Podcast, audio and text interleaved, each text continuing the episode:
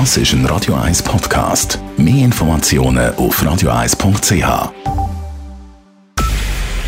Es ist 9 Uhr. Radio 1, der Tag in 3 Minuten. Mit der Elena Wagen. Studentinnen und Studenten dürfen nun doch nicht ins Cockpit von Zürcher Tramlinien.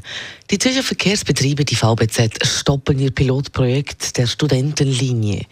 Die VBZ sorgten vor drei Wochen mit ihrer Ankündigung für Furore. Sie wollten Studierende während ihrer Semesterferien in einer Blitzausbildung zu Tramchauffeuren und Tramchauffeusen machen. Angestellte der VBZ waren ob dieser Nachricht entsetzt, da sie eine normale Ausbildung machen mussten und teilweise sogar schlechter bezahlt worden wären.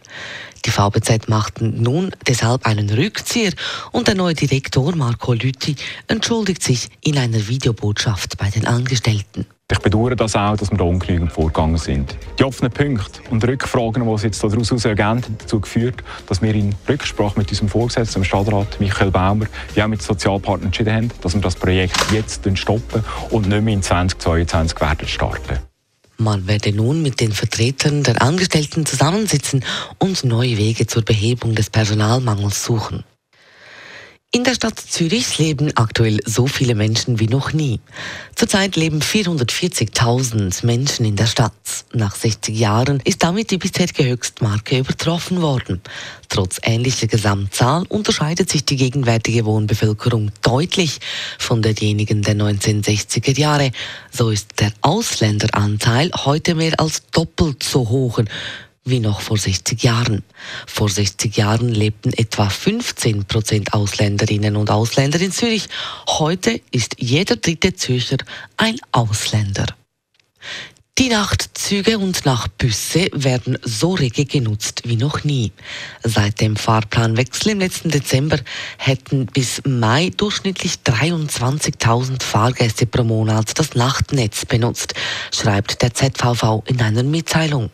An den Wochenenden im Mai wurde mit den ZVV-Nachtangeboten insgesamt fast 25.000 Passagiere befördert. Laut ZVV ist dies ein neuer Monatsrekord. Gründe für den Anstieg sind laut ZVV die besseren Verbindungen und die Abschaffung des Nachtzuschlags. Der Ukraine-Krieg lässt Schweizerinnen und Schweizer pessimistischer in die Zukunft blicken. Das zeigt eine Nachbefragung der ETH Zürich zur Studie Sicherheit 2022, welche nach Ausbruch des Kriegs im März durchgeführt wurde. Demnach sind 22 Prozent der Umfrageteilnehmer pessimistisch, was die nahe Zukunft der Schweiz betrifft.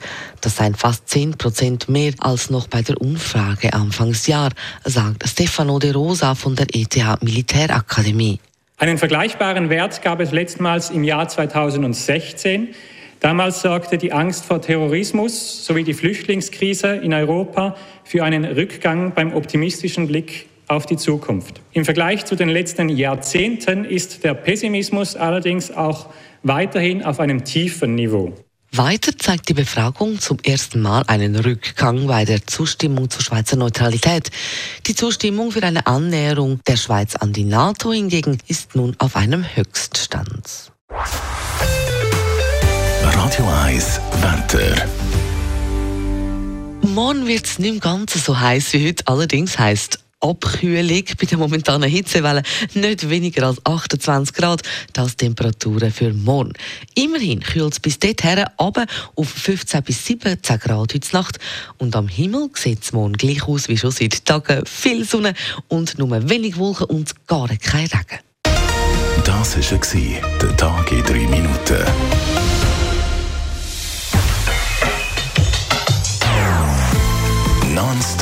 Non-Stop-Musik auf Radio 1. Bei uns klingt Musik einfach besser. Non-Stop. Radio 1. Give me time.